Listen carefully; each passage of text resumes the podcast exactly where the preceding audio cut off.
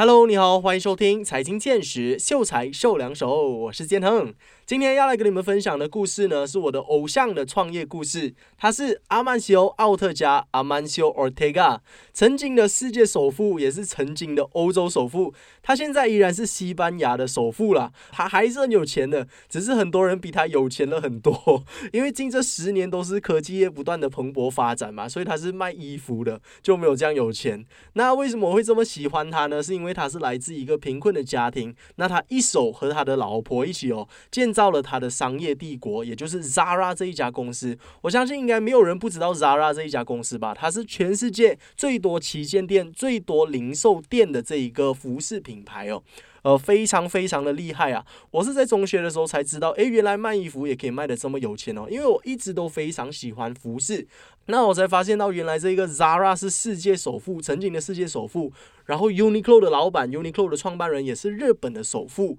然后当然不可以忘记掉 LVMH 这个商业帝国，这个奢侈品牌帝国也是目前的呃世界首富排行榜里面其中一位哦。曾经他也短暂的担任过世界首富了，所以原来卖衣服啊，卖奢侈品牌也可以闯出一片天的。那我们今天就来聊聊这位仁兄哦，他到底是如何从一无所有、来自贫困的家庭，一手白手起家建立他的这个商业帝国的？我们话不多说，马上开始吧。那在开始聊他的个人背景还有创业故事之前哦，如果你真的不了解 Zara 这个品牌的话，我可以大概的跟你介绍一下啦。那你不要告诉我你从来没有看过 Zara 这个品牌哦，你到各大的商场啊，马来西亚各大的商场都能够看到它的踪影啦。它是全世界最多旗舰店、最多零售商的这个服饰品牌，所以你不要告诉我你没有看过它，绝对有。我们马来西亚还没有这样差，OK，还是有一些小病魔可以让我们逛逛的。那阿曼西欧·奥特加他不只是拥有 Zara，他不只是创办 Zara 而已哦，他个人拥有的其实是 Inditex Group，这个是 Zara 的母公司啦，在他旗下还有很多其他的一些服饰品牌，包括 Massimo Dutti 啊，还有 Pull and Bear。所以在商场啊，如果你看到有 Zara 的踪影的话，很有可能你会看到其他两间店的 Massimo Dutti 还有 Pull and Bear 都能够看到他们的踪影的，可能还会开在两隔壁。像在 KLCC 的话，你可以看到 Zara 在最底层嘛，然后在呃，二楼还是三楼的话，就有 Massimo Dutti 的存在。然后 Bershka 也是属于 Under Inditex Group 的，所以其实我们买来买去这几家，其实都是进回同样一个店的老板。和其他的一些服饰品牌啊、手表品牌也是类似啦。像 LVMH 啊，其实我们买来买去 那几家都是 Under LVMH 的，LV 啊、Bulgari 啊，还有这个 Dior 啊，都是 Under 他们同样一个集团的。然后还有手表品牌吧，手表品牌全部都是 under Swatch Group 的，呃，像 Longines 啊、Tissot 啊、Hamilton 等等等等，其实买来买去都是同样一家公司。这个就是服饰行业它特别之处啦，就是它会建立很多不同的品牌，然后都是主打不同的市场。像有一些就是可能主打比较年轻的市场啊，可能有一些就比较偏呃奢侈的市场啊，所以它都是以不同的这个价位啊、不同的这个呃设计的灵感啊，来主打不同的这一些消费。族群，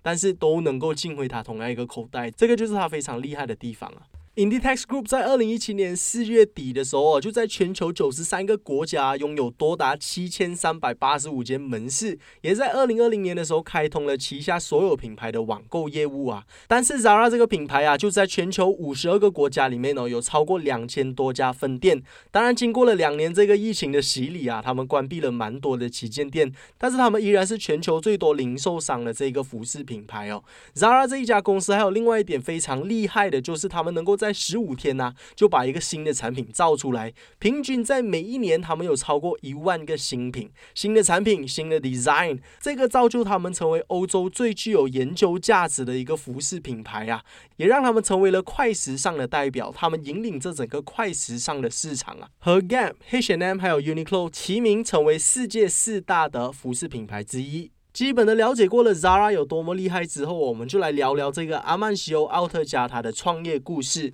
那他的创业故事呢，就要从他小时候开始说起啦。他是来自一个非常贫困的家庭，刚刚我有说过，他的妈妈呢是一名女佣，爸爸是一位铁路维修工人。当时候他父亲的时薪啊只有三百 p c das，大概是两块钱美金而已。所以他们的家庭是十分贫困的，而且他们是住在西班牙一个落寞的小镇啊，一个非常非常小的一个。也不算是城市啦，就是一个小镇而已。所以如此贫困的这个家庭背景啊，也为他的这个创业之路带来更多艰难、更多的挑战。也就是因为这个原因，为什么我那么喜欢他？为什么他是我偶像了？因为当时我在研究世界富豪榜的时候啊，我才发现到原来世界上最有钱的十个人啊，有九个都是来自有钱的家庭的，而且都是来自美国。但是唯有这个阿曼西欧奥特加，他是来自西班牙，可以算是一个 third world country 第三世界的国家。然后他不是来自一个有钱的家庭，同时他在经营的这个业务呢，也是我特别喜欢、特别有热忱的时尚行业业啊，所以我认为我跟他非常的有共鸣，所以我就把他当成是我的偶像啦。因为我个人也是不是来自一个非常有钱的家庭，呃，是一个小康之家啦，然后也是住在一个马来西亚一个 third world country，所以发展中国家啦，不可以算是一个 third world country，所以。有很多的共鸣啊，让我想要向他学习，所以我也希望有朝一日我能够创办自己的一个服饰品牌哦，不一定要成为世界首富啦，但是希望能够有一个安逸的生活，呃，希望能够达到自己的财务自由。那在阿曼西欧十二岁的那一年呢，他就和妈妈一同到这个杂货店去买糖果。当时候他的个子非常的小啊，如果进入到杂货店之后转向柜台的话，他是完全看不到老板的身影的，只能够看到前面的一些糖果。但是当时候老板说了一句话，深深的烙印在他的心里啊。老板说的是：“太太，我们真的不能够让你再赊账了。”这句话是对着阿曼西欧的母亲说的。虽然当时候他的个子非常的小，完全看不到老板的身影，但是这一句话就深深的影响了他的一生啊。当时候他就下了一个决定，这一生他一定要努力的赚钱，不能够再让妈妈过上这样子的生活，也不能够让别人再次用这样子的语言来对待自己的妈妈。由于家庭实在太贫困了，阿曼修在十四岁那一年就辍学出来找工作做。他找的第一份工作呢，是在镇上一个非常知名的服饰店，都是专门卖衣服给一些有钱人的。然后就在那边当跑腿呀，做送货员。然后经过一段时间之后，也得到了老板的赏识，老板也愿意让他学习怎么做一个裁缝师。啊，他就开始做一个裁缝助理，然后也开始学习到了就是服装界的一些内部的运作啊，了解到哦，原来衣服是这样子生产的。这也是他第一次接触到服装设计的专业领域哦。那在他工作一段时间之后呢，也发生一件事情哦，就是当时候他因为机缘巧合之下，就爱上一名有钱客户的女儿。但是你都知道人家是有钱客户嘛，他当然会反对阿曼西欧和自己的女儿在一起啊，他就强力的把他们拆散了。呃，当时候阿曼西欧也体会到了这些人间的冷暖啊，才发现到原来没有钱是那么没有自尊心的，他就发誓要把自己的自尊心都赚回来哦。这个也是在他早期遇到过的一个悲惨的爱情故事了。之后他就更加的发愤图强哦，把所有的精力啊，所有的时间都投入，一心一意的投入到工作当中。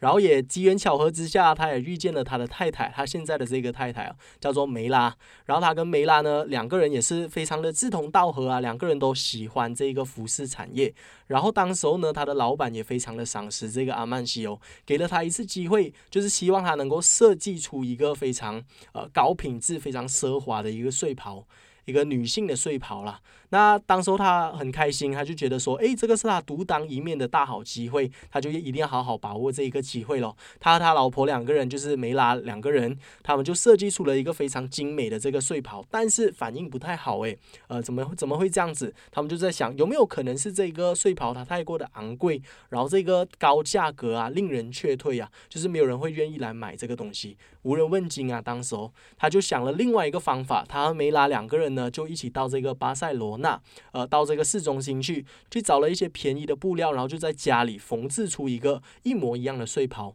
果不其然，这个便宜的睡袍哦，就大受欢迎，大家都非常喜欢这种精美的设计，同时价格又非常便宜的这种商品。当时阿曼西欧也萌生了他第一个创业的念头，也就是卖这一种非常精美，但是同时价格非常便宜的这一些商品。那当时他就在自己的家里呢，开了一个缝纫房，用回一样的 concept，也是卖回一样的产品哦，也是女性的睡袍，就开始。开始在卖，结果真的大受欢迎啊！大家都非常喜欢他的产品，他就更加的大胆了。他和梅拉两个人在自己的家乡开设了一家女性的服饰店，取名为 Zara。那为什么会叫 Zara 呢？其实是因为当时有一部电影非常的火红哦，叫做 Zoba the Greek。他也希望能够把自己的店叫做 Zoba，可惜的是 已经被人家抢先一步了。有一个酒吧已经注册了这个名字叫做 Zoba，所以他没有办法之下呢，就从这个电影拿了一些 inspiration，就改名叫。做 Zara。那它这一个故事其实让我想起了 Uniqlo 它以前取名的这个 process 哦。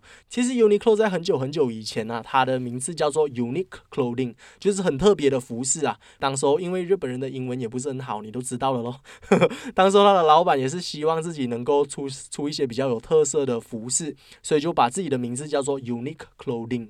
缩短了之后就叫做 U N I C L O Uniqlo Unique Clothing，但是因为一个非常特别的事情哦，就是在注册了一家其中一家店的时候，呃，有一个员工他不小心把名字写错了，变成 Q L O。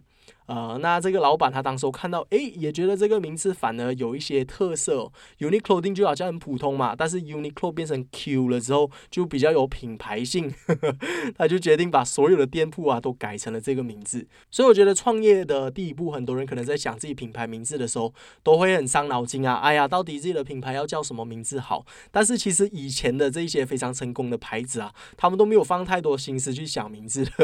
都是一些机缘巧合之下，诶，这里拿一些。灵感，那里拿一些灵感，然后之后可能就。过一阵子就改名了。其实 Nike 以前也不叫 Nike 的，你知道吗？其实以前的名字更长一些，之后才改名叫做 Nike。我觉得现在的名字也往比较简单的、简约风格的这个设计方式来去做设计哦，就是两个 syllabus 的 Nike 啦、Apple 啦、Zara 啦等等等等。所以设计名字这一方面其实也不用太过伤脑筋啦。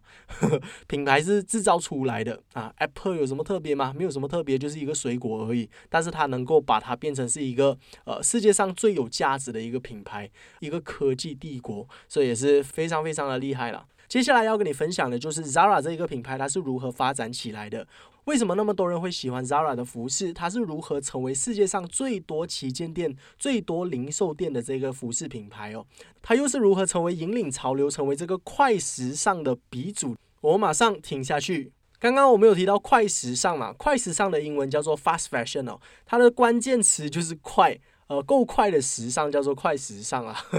我也不知道我在解释什么。但是其实 Zara 它能够成功的关键，就是因为它够快。那说到快呢，其实我们就要来了解一下整个这个服饰产业它的生产线哦。那其实说到服饰产业呢，它有四个主要的关键的这个步骤哦。首先是设计，再来是生产，第三是营销，到最后是售后服务。这四个元素形成一个圈，所有的这些服饰品牌，他们推出一些服饰单品啊，都需要经过这么样的一个周期。那一个周期，我们就可以把它算成是一个季节了。基本上，大部分的这些服饰品牌，他们都会跟着季节来推出一些新品，像 Autumn Winter 啊，AW 或者是 FW Fall Winter 秋冬季节，又或者说 Spring Summer。Season S S，他们都有这样子的一些称呼，也就是春夏季节了。那春夏就是一些比较清凉的服饰哦，秋冬就是需要对抗寒冷嘛，所以都会有一些比较厚的材质啊，然后颜色也会比较暗沉一些。这些就是我们一般在逛服饰店，我们能够察觉到的一些改变啦。那一年有四个季节嘛，所以一般上这些服饰品牌啊，在每个新的季节到来之前，他们都会推出一些新品，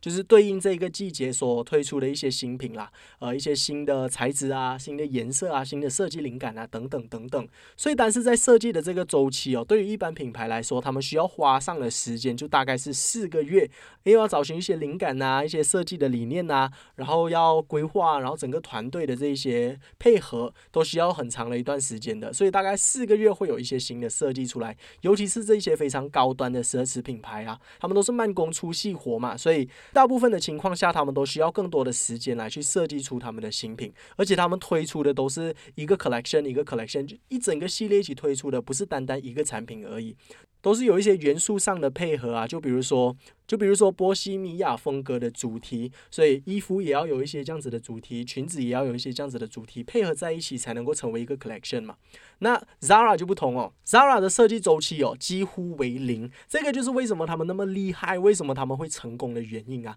因为基本上他们是不需要怎么样去设计的。说粗俗一点的话，其实他们就是去抄袭其他的一些品牌的设计灵感。那像 Zara 比较早期的时候啊，其实阿曼西欧奥特加他就会带领他的团队。哦，一起去看这些时尚的展览，这些走秀，这些走猫步的，走 catwalk 的，他们就会去看，哎，这个牺牲这个品牌，他们又推出了怎么样的一些潮流啊，怎么样的一些 trends，他就记录下来哦，然后回家就马上设计出来，找一些比较便宜的材质啊，呃，代替掉它这些比较贵的，比如说它有镶钻石的，或者说它的形状是比较难模仿的，那他就把这一些，那他就把这些奇怪的形状把它代替掉，然后可能这些宝石啊，他就把它换成比较便宜的这些呃塑料啊，plastics 啊，等等等等。就是做一些改变呐，把它做得更快、更容易生产，而且更便宜，所以消费者才会买单嘛。当时候的情况几乎是这样子的哦。每当有一个新的 Fashion Week、新的时尚周之后，这个奢侈品牌它推出了新的产品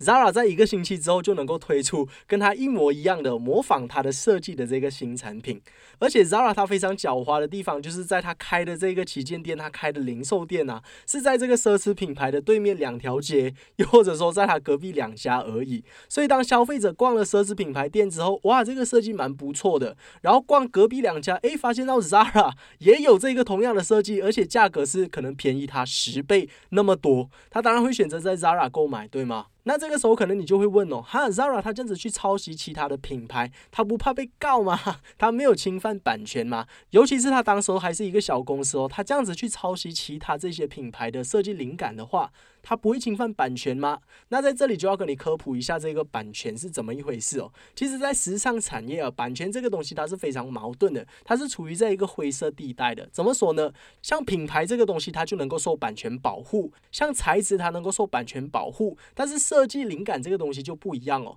你要怎么样证明这个设计是由你开始的？因为其实设计这个东西，它其实都是非常多变的嘛。只要改一些些，它就是一个不一样的设计了。那我要怎么样去定义这一个设计是？属于你的这一个设计是属于他的呢，所以这个东西它是非常 borderline 的。然后还有另外一个东西，就是艺术品它是能够受版权保护的，像一首歌它是能够被保护的，像一幅画它是能够被保护的。但是当这个艺术品它是变成一个比较实用性的东西的时候，它就不能够被保保护了。像如果你把一幅画印在衣服身上，变成一个毛毯或者变成一个围巾，那这个就不受版权保护了。那这一件事情在香水圈对于调香师来说就是非常的困扰的。你要想一下哦，他们可能用尽一生的这些心血啊，周游列国就是为了寻找灵感来创造出自己这个行业的一个 masterpiece 哦。自己可能已经到了退休的年龄，在退休之前，我想要设计出，我想要调出一个属于我自己最光荣的一种味道。但是在推出了几个月、几个星期之后，就已经被人家抄袭了，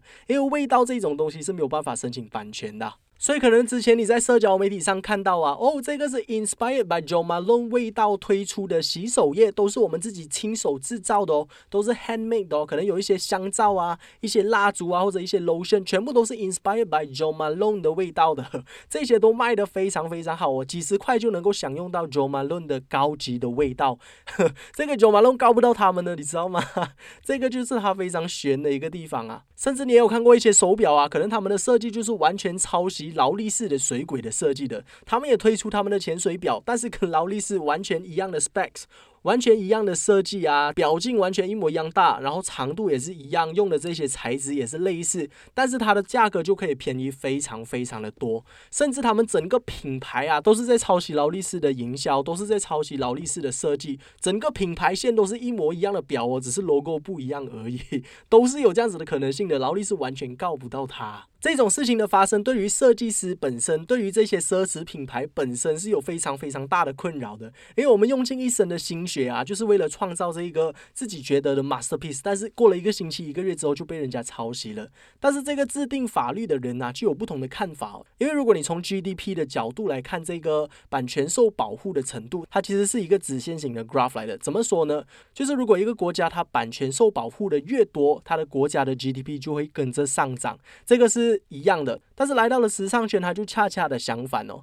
你受保护的越多，它的 GDP 就越下降。为什么这么说呢？因为时尚这一种东西，它是 come and go 的。像一个设计师，如果他推出了一个新的商品、新的一个设计了之后哦，他要怎么样把这个设计推广到全世界去呢？他就需要靠这些其他的小品牌去抄袭、去模仿他的这个设计，或者说 take inspiration from 他的设计，那才能够让广大的这些一般的大众都能够享用到他的这个设计嘛。像比如说前十年吧，这个仔裤突然间流行起来，然后很多其他的小品牌啊，其他的这种 fast fashion brand 也开始抄袭。即说哦，现在大家都是喜欢穿比较窄的 skinny jeans，然后大家都开始穿 skinny jeans。但是这些比较潮流的人、比较潮的人哦，他们就不要跟一般大众一样嘛。你们穿 skinny jeans，我们就穿比较 loose fit 的，我们就是穿比较宽松的一些衣服。所以最近又开始流行回这个 oversize，大家都比较喜欢穿宽松一点的衣服。那这些人他们又想办法在改进哦，这些潮人他们就想，嗯，可以怎么样改变呢？可能他们又开始穿回这种 boot cut，或者说他们又。穿回这种喇叭裤的设计，开始拿回以前八零年代的设计。在融合到现在的这个 modern fashion 当中，所以它就是一直不断的在改变。潮人他就想要越来越潮，那这个东西它才能够卖得出去嘛，这个东西它才能够大卖嘛，所以整个时尚圈它才能够一直不断的进步，一直不断的发展下去。所以这个东西如果从宏观来看的话，它是一个好的事情来的。抄袭就是把一个圈造就起来的一个工具啊。所以说 Zara 它是如何开始提升知名度的，就是从抄袭开始的，去抄袭其他的品牌，然后。用非常非常低的价格，呃，制造出来这些产品，然后用非常快的时间就把这些产品上架，很多人就会喜欢来这里购买它的产品了。因为他们就是 fast fashion brand 嘛，他们要追求的就是快时尚。现在流行什么，他们就卖什么。那它的产品的控管，它其实也不用做得非常的好，因为过了两个月，过了一年之后，它又有新的设计，这个东西它又退流行了，所以你会一直回来购买嘛。那它的回购率也是因为这样子特别特别的高，所以它的产品就卖得特别的好。也因为这样子，它就越开越多家分店了。那如果你问说 Zara 它真的是从来都没有被其他人告过说它侵犯版权吗？其实也不是的，它在。早期的时候，其实也是经常被告啊。但是当时候他就是因为衣服卖的特别特别的好，他打官司的这些律师费啊，他必须要赔偿的这些侵犯版权的费用啊，他一个月就赚回来了，而且还有剩，你明白吗？所以说他宁愿去这样子抄袭，他的生意一直有啊，一直不断的来，尽管去打官司吧，没关系，我赔得起，我有的是钱啊。当时候他的情况就是这么样的极端，所以我非常佩服他，就是在这一点啊，完全不在意别人的眼光的。那 Zara 它在整个时尚圈呢，有做这种借鉴啊，甚至如果俗一点说的话，叫做抄袭哦，也算是一个公开的秘密了，大家都知道这一件事情。但是为什么没有人能够动摇它的地位啊？就是因为 Zara 把这一个东西做到了极致啊！除了设计的周期几乎为零之外，他们在生产啊，还有营销的部分也做了非常大的努力。接下来要跟你分享的就是 Zara 他们在生产的部分哦，有哪一些特别之处？我马上听下去。那说到生产的部分，我们就要对比一下 Zara 和其他奢侈品牌有哪一些不一样哦。我们先来说说奢侈品牌好了，奢侈品牌他们在生产的部分是下了非常多的功夫啊，尤其是原材料这一个部分，但是原原材料他们就已经下足了功夫。比如说生产一个包，他们需要用到鳄鱼皮啊、小牛皮啊，或者说一些衣服，他们需要用到 wool 羊绒，或者说一些 cashmere 等等的一些非常高品质的材质啊，都是需要到一些比较偏远的地方啊，比如说非洲或者是哪里哪里，就是特定的一个地方，你才能够找到这个特定的材质，而且这个成本是非常的高的。但是 Zara 就不一样哦，因为 Zara 它用的都是一些合成的材料，所以在成本的部分它就能够大大的降低。再来就是做工的部分。奢侈品牌在做工是非常的讲究的，我们都知道他们的生产地可能都是在法国啊，在意大利啊，都是在这种慢工出细活的地方。一个老工匠在帮你慢慢的生产，慢慢的制造一个产品出来哦。而且很多的产品啊，它都是带编号的。一旦这个产品有什么坏了之后啊，你只要把它送回去原厂，它还会找回原来的那个老工匠再帮你修修修，一点一点把它补回来哦。但是 Zara 它每两周就更新一次新品，而且它一年要生产一万两千件新的单品哦，它怎么可能让一个老工匠在那里帮你慢慢的修，慢慢的补，这个是不可能的事情啊，因为他们做的是快时尚嘛。那他们在这个策略上也是非常的聪明哦，因为像很多这种服饰的工厂啊，他们都会设立在亚洲的地方，比如说中国啊，因为人力成本非常的低嘛。然后还有在东南亚区，呃，越南啊，Bangladesh 啊。呃，还有哪里？柬埔寨啊，柬埔寨也是蛮多的，因为这里人力成本比较低嘛，所以他们尽量建立在这一些厂上。但是 Zara 要做到的是，人力成本又要低的同时间，他们又要非常快速的生产，因为他们在全球有两千多家店呐，所以如果全部都放在东南亚生产的话，它是比较难把这一种新品非常快速的放到他们的呃旗舰店上去卖啊，所以他们就把他们的产品线分为两个部分哦，他们有分为时尚款还有基本款。时尚款就是刚刚我有提到说，他们去看一些走秀啊，拿下来的一些灵感，他们就把这些产品列为时尚款。基本款就是比如说你的牛仔裤啊，你的白色 T 恤啊，你的白衬衫等等，这一些就是基本款了。那它分为这两个部分之后呢，呃，时尚款它就把它的厂设立在欧洲的地方，虽然人力成本是比较高一些，但是他们能够做到的就是非常快速的生产呐，每两周就有新的单品上架。那其他的一些基本款，因为一年四季大家都需要穿白 T 恤嘛。一年四季大家都需要穿白衬衫嘛，所以这些基本款大家的这个需求就没有来的这么快，因为潮流这个东西它是非常快速的嘛。这些基本款就是不怕退流行的，他们就能够放在亚洲的地区，虽然说速度是赶不上，但是人力成本可以大大的降低。所以在这两个系列，大家互相的互补，亚洲区就降低成本，欧洲区就提高这个生产速度，这样子两边互补起来，Zara 的效率就变成非常的快。而且同时间也可以达到成本低这样子的一个效果。那 Zara 它的生产速度快哦，其实也直接影响了它的销售额啊。因为你想看它每两周就上新一次嘛，每两周你身为消费者就想要到 Zara 去逛一下，诶，这两个星期又有什么新的产品啊？呃，试一下看，诶，看到喜欢，然后价格又可以接受的范围之下，然后你就马上决定要把这个产品购买回家了。逛 Zara 的人肯定比逛奢侈品牌的人还要多嘛。然后逛的人多，它其实也是产生了这个排队效应。大家看到，诶，其他人。都买 Zara，我也想要拥有，所以就慢慢一点一点的增加了它的销售额。那说完了生产，我们来说营销哦。营销的部分，其实 Zara 和奢侈品牌就有非常大的不同啊。如果大家有眼睛，其实都能够看得出来，奢侈品牌对于营销是非常的看重的。像大部分的奢侈品牌啊，他们的利润有百分之四十哦，都是投放回去营销的。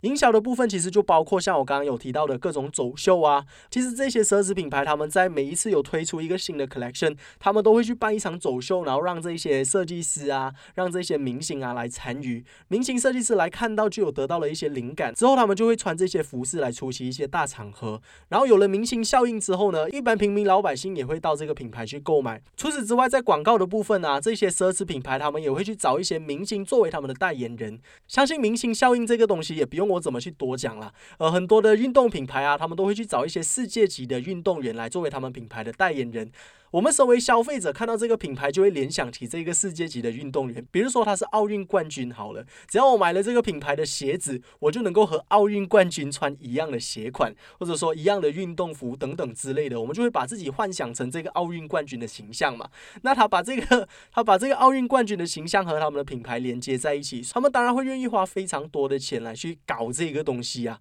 当然，这个东西对于他们的品牌来讲也是非常好的，因为树立品牌就是要慢慢的从一点一点。的这一些知名度啊，从这一些认可度啊，慢慢一点一点的堆积起来。像这些奢侈品牌，他们就有好长好长的历史啊。从以前是一个家族生意，慢慢慢慢的延伸到现在，其实就是一直在卖这个历史啊。从一百年前我就已经开始制表了。那我现在的这个制表工艺肯定是非常的厉害咯，它的整个制表的历史是非常雄厚的，都是在卖这些非常 intangible 的东西啊。但是就能够勾起我们消费者想要购买的这个欲望。这些营销甚至是已经深根蒂固。我已经是藏在我们心中了。像如果我问你这些奢侈品牌他们的代言人是谁哦，可能你都能够讲得出来。比如说 Coach 的代言人是谁好了，Michael B. Jordan。像 LV 的代言人是谁？她是 Squid Game 之前很红的那个女主角啊，我不知道她叫什么名字，但是我就有看过她是 LV 的代言人。然后还有手表品牌，我更加知道哦。如果你讲 Rolex 的代言人是谁，我我可以讲 Tiger Woods，我可以讲 Roger Federer。然后还有帝舵 Tudor 的代言人是谁？周杰伦。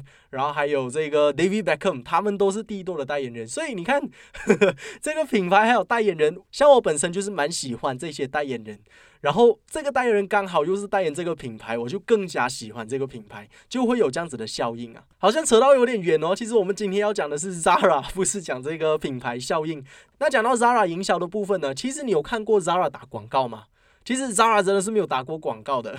呃，所以这个也是 Zara 它非常厉害的地方啊。它没有打广告，但是它的知名度是非常响的。它是怎么样做到这一点的呢？它把打广告的钱全部都拿去开店。像我刚刚有提到说，其实 Zara 在前期哦，它就是靠开店的这个营销啊，就尽量的开在这些名牌奢侈店的对面或者隔壁两条街啊，就是尽量靠近这些奢侈品牌。当他们的顾客逛完奢侈品牌之后呢，他们再来看到，哎，Zara 的设计也不错，而且价格非常的便宜，非常的亲民啊，他们就会选择到 Zara 这里去购买嘛。所以 Zara 的这个营销策略哦，一直到现在都没有改变呐。现在其实，在纽约啊，在美国，它也是一直 尽量的在这些美国纽约的第五大道啊，比如说说。这些名牌奢侈区，他就尽量的把那一边的店铺都给他租下来，尽量的跟他们抢生意哦，就是这样子把他的这个 Zara 的知名度提升起来。那大家对于 Zara 的这个品牌印象啊，到现在一直都是非常好的。那像我们今天其实说了这么多，好像都比较少提到阿曼西欧他个人的一些故事，都是在提到 Zara 他是如何成功啊，如何在这个时尚领域站得住脚。哦。其实为什么没有谈到阿曼西欧，是因为他本人其实算是非常低调的，就算是他在成为世界首富。之后啊，他在自己的公司里面哦是没有自己的办公室的，没有自己的 office 的。那他平常去吃午餐啊，也是和自己的员工啊一起在吃午餐。他平常的为人啊是非常的低调，然后非常的谦虚的，平常也不怎么接受采访。所以其实大众对于他本人呢还是没有太认识的，不像 不像马斯克哦，马斯克就是非常喜欢媒体曝光啦，大家都知道他的人格魅力嘛。但是阿曼西欧就是完全不同的一个角度哦，完全不同的一种特色的企业家。那他其实同时也是一个慈善家，经常有做一些捐款呐。而且就算在他退休之后啊，他还是每天都到公司去打卡哦，都和这些设计师一起吃午餐啊，一起讨论一些新的设计。连他自己本身都还有在参与 Zara 的一些服饰品牌的设计哦。那他平常空闲的时候他会做什么呢？其实我不知道了。但是我有一个 information，就是说他在他的家乡哦，就是我们之前有提到说他是来自一个即将没落的一个小镇嘛。那他在这个小镇上还有在养鸡啊，都是过这一些比较简朴的生活啦。那跟这一些。记者的报道啊，就有说到，其实他在成功了以后啊，过的生活还是和他以前一模一样的，就是非常的朴素、非常谦虚的一个人。这个也是为什么我非常钦佩他的地方啊。白手起家的一位企业家，然后在成功了之后，也不忘就是要回馈社会哦。听过了 Zara 还有阿曼西欧的故事之后，我不知道你对于这个品牌有什么看法？你平常会逛 Zara 的衣服吗？可以到我们的 Facebook page triple w dot facebook dot com slash 有内容告诉我。哦那今天的节目就到这里啦，希望对你有帮助。希望能够给到你一些启发哦。那下一期的秀才秀两手呢，我会跟你分享的是必看的一个经典财经电影，叫做《华尔街之狼》，也是我的偶像哦，Leonardo DiCaprio，呃，影帝演的一部电影。我认为这一部电影是每个如果想要学习财经的人呐，想要学习销售或者想要学习创业的人都必须要看的一部电影。非常搞笑有趣的同时，也能够让你学习到很多的销售技巧。那有兴趣的朋友就千万不要错过喽。我们继续留守，有内容。